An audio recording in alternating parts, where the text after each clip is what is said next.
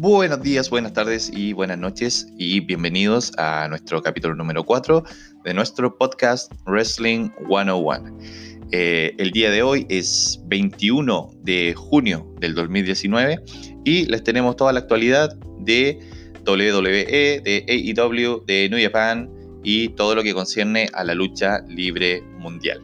Queremos desde ya eh, agradecerles a todos los que nos han escuchado durante estas últimas tres semanas con este proyecto eh, de podcast donde podamos hablar un poquito de toda la actualidad que está eh, pasando en la lucha libre y también volver a recordarles que nos sigan en nuestro Instagram, que lo pueden buscar como podcast Wrestling 101. Bueno, el capítulo de hoy se llama Build Up o construcción de un pay-per-view, donde queremos hablar un poquito sobre qué es lo que pasa en este evento que vamos a tener el fin de semana, que se va a llamar eh, WWE Stomping Grounds. Un poquito vamos a hablar de la cartelera y cómo eh, desde Super Showdown estamos tratando de construir este pay-per-view del fin de semana. También vamos a hablar un poquito del podcast de Stone Cold, donde estuvo de invitado el presidente de AEW, Tony Khan. Eh, vamos a hablar un poquito también de New Japan, porque ya se revelaron los bloques para el G1 Climax 29. También vamos a agregar un poquito lo que pasó en 205 Live, en NXT del Reino Unido, toda la revisión de Raw, SmackDown y NXT de esta semana y algunos temitas que nuestros seguidores nos pudieron aportar en nuestro Instagram, donde desde ya también les agradecemos para poder seguir construyendo este podcast. Bueno, nos vamos con la revisión de Raw, SmackDown Live y NXT entonces, donde en las luchas destacadas tuvimos por ejemplo a Daniel Bryan contra Seth Rollins en el main event de Raw. Una buena pelea, pero que lamentablemente termina por eh, no construir, la verdad, una buena historia que tenga que ver en realidad con la cartelera que vamos a tener el fin de semana. Está bien, es una excelente lucha, entre dos tremendas superestrellas, se agradece, pero la verdad es que no entrega mucho la historia de, lo que va a ser Stomping Grounds el día domingo. En el main event también de SmackDown tuvimos a Seth Rollins en pareja con Kofi Kingston, campeón de WWE, y pelearon en parejas contra Kevin Owens y Sami Zayn. Una lucha que lamentablemente eh, no entrega una buena ayuda, insisto, a la construcción de este pay-per-view, porque termina por seguir enterrando nomás a tremendos talentos como son Kevin Owens y Sami Zayn. Hicieron que esta lucha fuera de dos a tres caídas, que lamentablemente no tiene ningún sentido en este momento, porque comienza la lucha, ganan en 7 segundos la primera caída, digamos, eh, perdón, Seth Rollins con, con Kofi Kingston. El programa que nosotros vemos a través de Fox Sports, ¿cierto? Acá en Latinoamérica, se corta, van a comerciales y vuelven cuando el resto de la lucha quedan 6 minutos. Entonces, lamentablemente con eso no tenemos un buen producto para entregar y no es mucha la historia que se puede desarrollar a través de esto. Otro segmento importante de la semana en Raw, eh, la pelea que vio por ganadora Ricochet para transformarse en el retador número uno al campeonato de los Estados Unidos de Samoa Joe, que esperamos sea una excelente lucha. Eh, las Iconics tuvieron una lucha fácil también, donde defendieron sus títulos, alguna vez que ganen las pobrecitas. Y en SmackDown Live quiero destacar el segmento de Bailey con Alexa Bliss. una invitación, ¿cierto?, que hace Alexa Bliss a su, a su talk show, digamos, A Moment of Bliss. Y eh, se hablan y se dicen cosas bastante interesantes con Bailey, que con eso podemos agregar que debería tener una buena lucha el fin de semana, pero lamentablemente el historial de las luchas de Bailey con Alexa Bliss no son muy buenas. También al final de Raw vemos que Drake Maverick se convierte finalmente en campeón 24-7, derrotando a R-Truth mientras él estaba mm, disfrazado como Carmela, ¿cierto? Iban saliendo de la arena y realizan este segmento bastante cómico porque Drake Maverick se iba a casar durante este fin de semana y eh, iba a estar con, su título, por fin se, coronaba campeón. De hecho, ahora que estamos grabando este podcast, ya casi al mediodía, acá en la región del Biobío, eh, WWE subió uno de sus videos a YouTube donde en, después que se casa Drake Maverick, aparece un árbitro en la boda y vuelve a convertirse R-Truth en campeón 24-7, ya sería su sexto reinado. Bueno, en NXT que tuvimos, eh, primero la primera aparición de Adam Cole como campeón de NXT, eh, donde se es, interrumpido por Velvet Dream, eh, Tyler Breeze y Matt Riddle, que se transforma en el main event de esta semana. También vimos el debut de, de Damian Priest, una excelente presentación, una gran entrada, eh, un ex talento, ¿cierto? Antes conocido como Punishment Martínez en Ring of, Honor. Así que eh, esperamos grandes cosas de él. También se anunció un torneo como para una superestrella, digamos, que vuelva a, a, nacer, digamos, en, en, NXT, porque son bastantes luchadores independientes con otros nombres, que NXT le cambia el nombre, ¿cierto? Y en este torneo de eliminación directa van a ser ocho luchadoras que, luchadores perdón, que van a tratar de convertirse en la próxima estrella de NXT. De hecho, con una importante premio que sería una oportunidad por el título que lo mencionó el, mismísimo William Regal.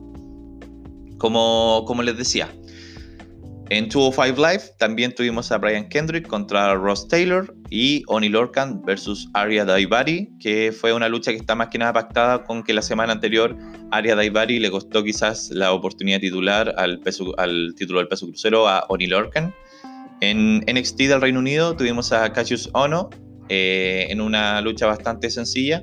Después el segmento de Imperium, que Imperium es el stable o el grupo que ahora ha formado el campeón del Reino Unido, Walter, con dos, eh, una pareja ex NXT y también ahora se le unió el, uno de los ex integrantes de Sanity, que se fue a la marca del Reino Unido.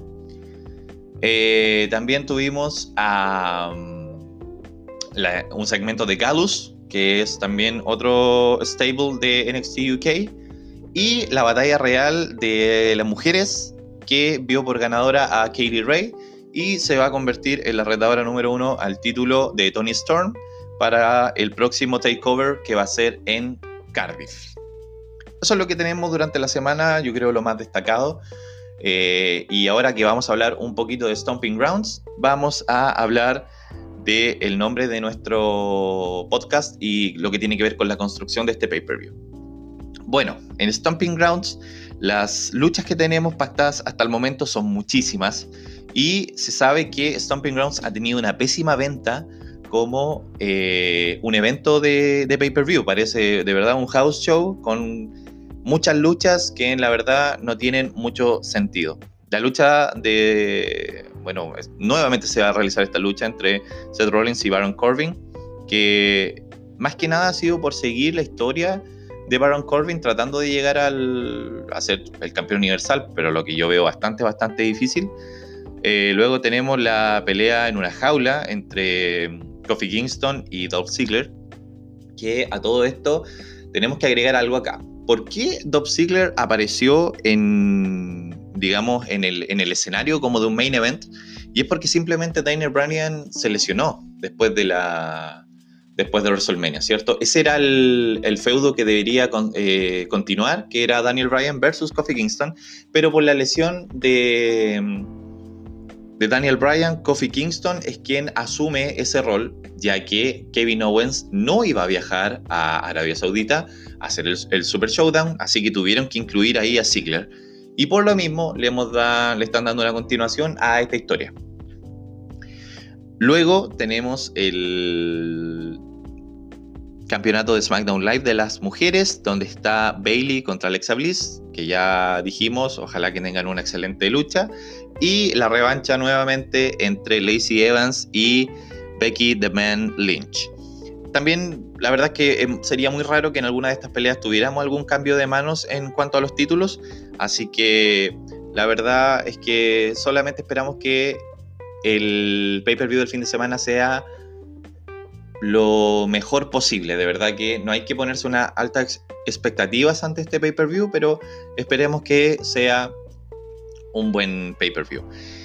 Tenemos también a Roman Reigns versus Drew McIntyre en, esta cartelera y otras que se han ido agregando durante las semanas, como fue la triple amenaza en el campeonato crucero, Akira Tosawa contra Tony Nese, contra Drew Gulak, el campeonato en parejas de SmackDown Live, de SmackDown perdón, eh, con Daniel Bryan y el ex Wyatt eh, Rowan versus Heavy Machinery. También está la pelea que ya comentamos de Ricochet versus Samoa Joe por el campeonato de los Estados Unidos. Y algunas otras luchitas que se han ido agregando, como por ejemplo eh, Kevin Owens y Sami Zayn versus los otros miembros de New Day.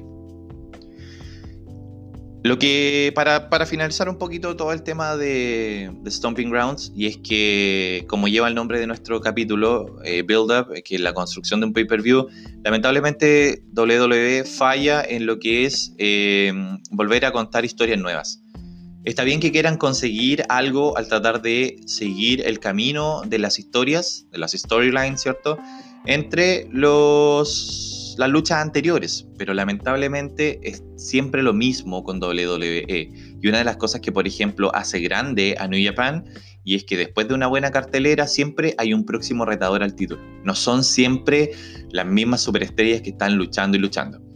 Ustedes me podrían decir, sí, eh, Okada versus Tanahashi han peleado ya mil veces, pero es porque es como que yo les dijera si les gustaría ver un feudo entre Daniel Bryan y Seth Rollins. Lo más probable es que siempre tengan grandes luchas, como pasó con AJ Styles y Daniel Bryan, o en su momento Kevin Owens con John Cena, etc. Eran luchas que no defraudaban, eran luchas que a pesar de que estaban siendo repetitivas, tienen un excelente repertorio como luchadores para entregar un buen espectáculo. Y lamentablemente eso no se ha podido traducir en este evento Stomping Grounds, que esperemos también se vea lo más lleno posible, porque como les comenté delante, ha tenido horribles ventas y ya se tiraron con promociones de 2x1. Bueno, Pasando a otro tema, queremos comentar, y ya que estábamos hablando de los tickets, eh, comentar de por qué el éxito de AEW. Al comenzar el capítulo 3, nosotros, eh, yo me encontraba en el sitio para ver cuál era el tráfico que existía ah, para comprar los tickets. Y en ese momento yo les comentaba que habían alrededor de 61 mil personas en línea para comprar entradas para el evento de All Out. Finalmente en la semana se reveló que llegaron a ser hasta 137 mil personas que estaban demandando una entrada. El evento se vendió en 15 minutos y claramente es un nuevo exitazo para la gente de AEW. ¿ya? Al final de nuestro podcast también eh, nos llegó una de las eh, aportes de nuestros seguidores, ¿cierto? Donde nos preguntan que por qué AEW se va a convertir o si es que no se va a convertir en el nuevo TNA. Vamos a comentar un poquito eso. Bueno, eh, en otro tema, vamos a hablar sobre el podcast de Stone Cold con su invitado, el presidente de AEW, Tony Khan. Bueno, primero que todo, esta, este podcast comenzó eh, con la palabra de Tony Khan agradeciéndole a Stone Cold por esta invitación. Eh, para los que no saben, Tony Khan es una persona de negocios, pero es un fanatiquísimo de la lucha libre y la verdad es que no se deshacía en elogios mientras Stone Cold le comentaba que estaba muy contento de que existiese competencia ante WWE. Él dijo varias veces que él era un hombre de WWE, o sea, eso no en ningún momento él lo iba a cambiar, por lo agradecido por toda su carrera que tuvo, pero que él siempre iba a reconocer que mientras haya una nueva competencia o haya una nueva marca en el mundo de la lucha libre, va a ser bueno para el negocio del pro wrestling en general. ¿Qué es lo que le comenta Stone Cold? Le comentan y hablan un poco sobre la cartelera de lo que fue Double or Nothing, el éxito que tuvieron, la aparición de John Moxley, eh, cómo se notaba que era un personaje que estaba muy feliz de estar ahí, que se notaba, eh, y Stone Cold lo decía, en su momento veía en, sus ojos ese fuego, esa pasión que quería entregar a los, a los fans y que se vio reflejado en todo lo que demostraron los fans en el momento que apareció John Moxley en la arena MGM en Las Vegas. Ya eh, también reveló que para él era muy importante y algo que ya habían dicho varias veces eh, la gente de AEW que en esta empresa van a ser muy importante el tema de, los resultados de la lucha, o sea, quiénes ganan, quiénes pierden. Ellos quieren transmitir el programa de, perdón, de AEW como una suerte de deporte donde se va a ver mucha más acción en el ring, más que los segmentos de tanta comedia o tantas conversaciones o realizar promos, que es lo que vemos hoy en día nosotros en WWE. Pero a diferencia, por ejemplo, con las promos, que el talento va a tener muchas más libertades y no lo que hemos hablado en otros eh, capítulos sobre lo scripted, que en el fondo tiene que ver con los libretos, ¿cierto? Que llevan los luchadores de WWE y que simplemente tienen que llegar al ring a decir las líneas que le entregan los productores. También reveló que va a existir este programa que comienza ahora en cuando nosotros comencemos nuestra primavera, más o menos por ahí va a comenzar el evento semanal de AEW, todavía no tiene un nombre, va a durar dos horas y que van a centrar eh, el talento en, obviamente, el campeonato de AEW, el campeonato femenino de AEW, que también ya Brandy Rhodes lo, lo confirmó, y que van a existir campeonatos en pareja tanto de hombres como de mujeres en el producto del billonario Khan.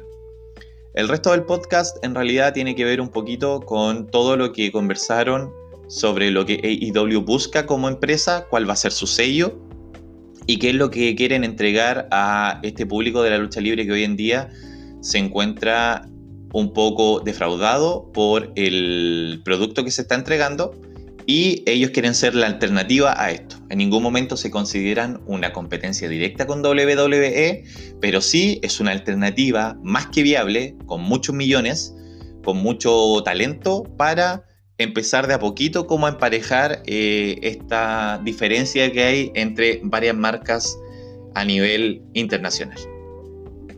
Eso es un poquito lo que hablaron eh, Stone Cold y Tony Khan en su podcast, que lo pueden buscar a todo esto en una página que se llama Podcast One. Lo buscan en Google nomás, les aparece de inmediato y entran al canal de Stone Cold y le ponen play. No tiene ningún tipo de valor. Yo el podcast lo escuché durante la mañana del día miércoles y había subido, había sido subido hace la última media hora, así que tampoco ningún tipo de restricción para quienes entiendan inglés y lo quieran disfrutar.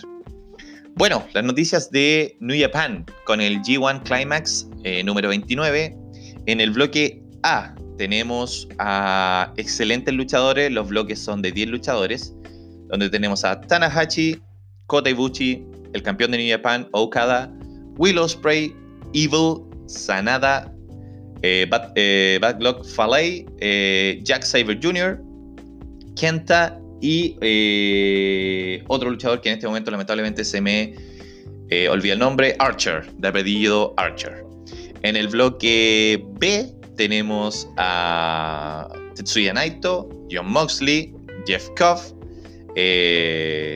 Ishii, Hughes Robinson, Tomo Luyano, eh, Jay White eh, y eh, el, el, luchador que también estuvo en la final del Best of the Super Juniors contra Will Ospreay en una tremenda lucha.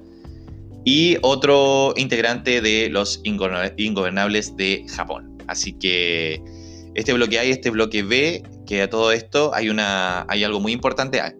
El bloque A las luchas se van a realizar en los Estados Unidos, en una gira que va a realizar New Japan en Dallas. El bloque B, dentro de los reportes que estoy escuchando, van a ser solamente luchas que van a ser en Japón. Así que no, no esperemos ver a John Moxley en los Estados Unidos, porque dentro de el contrato que realizó y que le permitió AEW es que él se mantuviera como un luchador solamente en, digamos, la televisión japonesa. O sea que cuando el producto venga a los Estados Unidos, él no debería estar y solamente va a ser permitido que luche en Japón. Por eso cuando él ganó el título ocurrió también en Japón y el G1 Climax, la final, lo más probable es que también sea en Japón si es que él llega a avanzar, pero todo este el resto de las luchas, estas nueve luchas que va a tener John Moxley, van a ser todas en Japón. ¿Ya? Eso con la actualidad de New Japan Pro Wrestling. Eh, luego también eh, queremos eh, agregar un poquito de lo que es algunas lamentables noticias de un luchador, por ejemplo, en ECW, ICW, perdón, que es Adrian McCullum, que lamentablemente falleció durante esta semana a los 36 años. Y como dejamos de noticia en nuestro podcast, Matt Hardy, Alistair Black y hasta Chris Jericho han dedicado algunos posts y tweets para el colega británico. Esperamos que descanse en paz. También algunas noticias breves, ¿cierto? Lars Sullivan está lesionado, algunos celebran por ahí. Y en un primer reporte, una pequeña lesión que él parecía tener se convirtió después de revelar un MRI, que es una, un examen, ¿cierto? Como una resonancia. Y se reveló que él necesita una cirugía que dejará al freak por lo menos entre 6 a 9 meses lejos de los cuadriláteros. Así que lamentablemente para él, digamos, quizás no tanto por nosotros, porque la verdad que es un, es un talento que lamentablemente se ha visto muy mal manejado, yo creo. No, no entrega esa cierta convicción que debería entregar una suerte de monstruo que quiere convertir con su personaje Vince McMahon. Así que, bueno, no lo vamos a ver en, ni en Raw ni SmackDown por este, por este tiempo, pero esperamos que cuando vuelva quizás pueda analizar un poco mejor y construir de mejor manera su personaje. En otras noticias breves, también eh, durante esta semana en el Dark Match de SmackDown Live, eh, vimos por fin el debut del australiano Buddy Murphy, que se, eh, se, enfrentó ante Ali. Así que también esperamos verlo pronto en las cámaras de, del, del, del, show principal, digamos, de SmackDown, porque sabemos que es un tremendo personaje, es un tremendo luchador y que comenzó bastante lento en NXT, pero en 205 Live logró una gran Em, mejoría y una gran existencia como campeón crucero. También eh, en otras noticias, los Young Bucks eh, fueron a luchar a México y perdieron el título en parejas de AAA versus Lucha Bros. Y también eh, pudieron expresar una, una, tremenda lucha y una tremenda cartelera, pero lamentablemente perdieron eh, los títulos, pero fue una gran victoria para el mercado mexicano porque es primera vez que los Lucha Bros eh, tienen una reacción así de fuerte en, el, la arena que estaban realizando este show en México. ¿Ya? Finalmente, muchachos, nos vamos a ir con los temas que nos entregaron nuestros seguidores durante la semana. Nos dejaron algunas consultitas. La primera, ¿por qué la división de parejas eh, de NXT es tan exitosa. Ya, a mí me pareció un excelente aporte de, nuestro amigo en Instagram, ¿cierto? Donde nos hace esta consulta. Y yo creo que uno tiene que ver con el, programa mismo que entrega NXT. O sea, todo lo que se entrega en NXT en su 90% es bueno. Partamos por ahí. Y lo otro es que obviamente ha sido una división que se le ha entregado el tiempo para construir buenas historias, y para construir buenos feudos. En su momento, en NXT los primeros dos años, yo me atrevería a decir que solamente centró la importancia de su programa en la división de en parejas y luego todo lo que apareció con la inclusión de la del Dusty Classic, que fue este campeonato que era un campeonato de parejas que solamente buscaba a la mejor pareja de NXT. En el momento no entregaba oportunidades por el título en parejas, nada, solamente entregaba a ver quién era los mejores en cuanto a la lucha en parejas y los primeros campeones se consagraron eh, Finn Balor con Samoa Joe cuando se encontraban en NXT.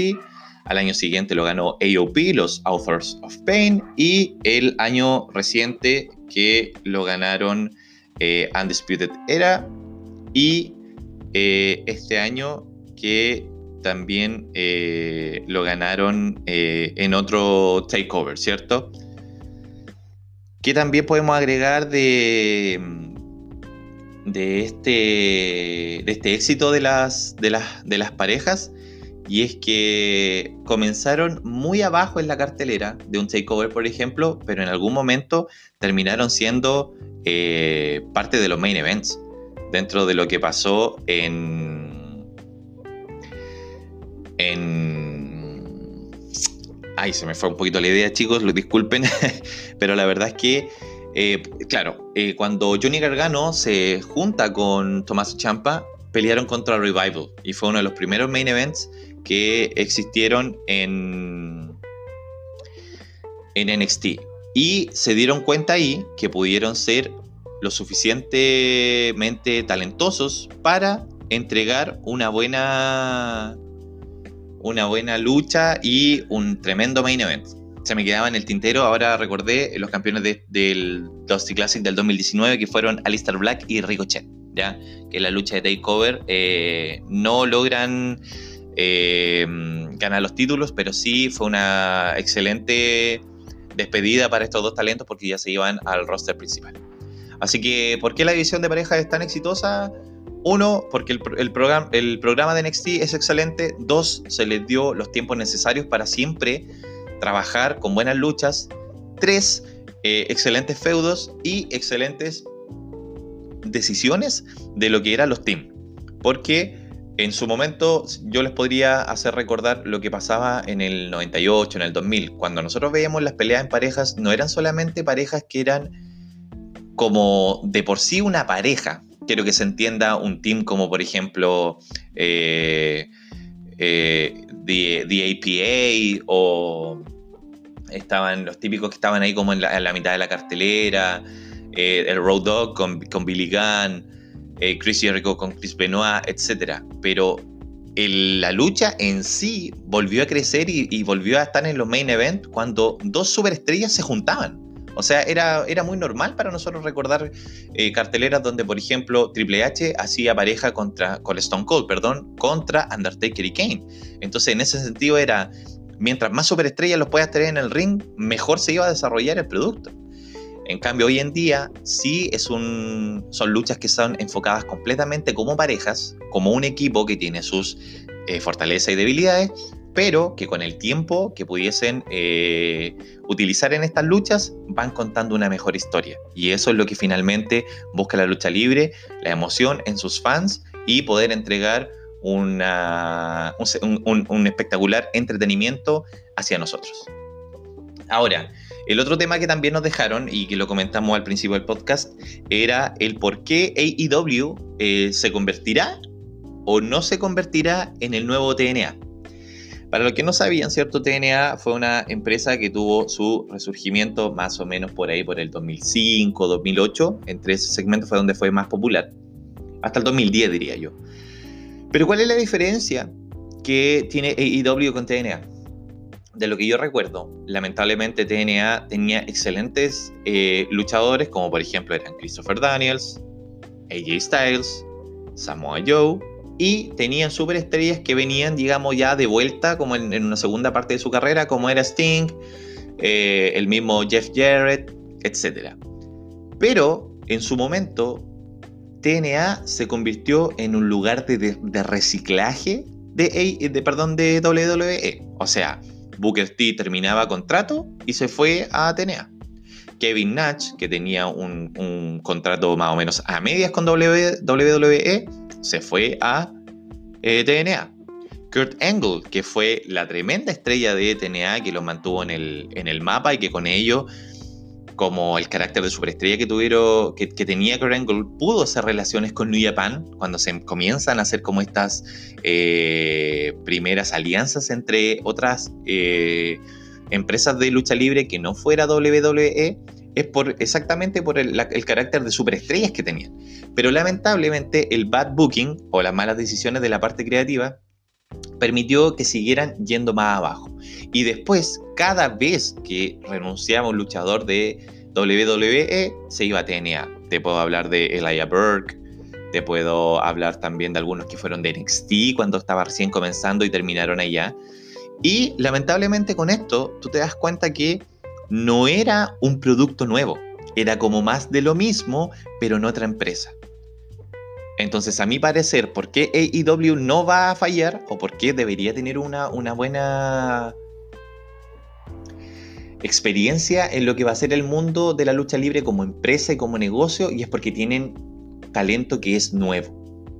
Me pueden decir, sí, John Moxley, pero John Moxley es un luchador... Eh, bastante joven hasta el momento. O sea, él se puede reinventar en su carrera y volver a ser un personaje completamente nuevo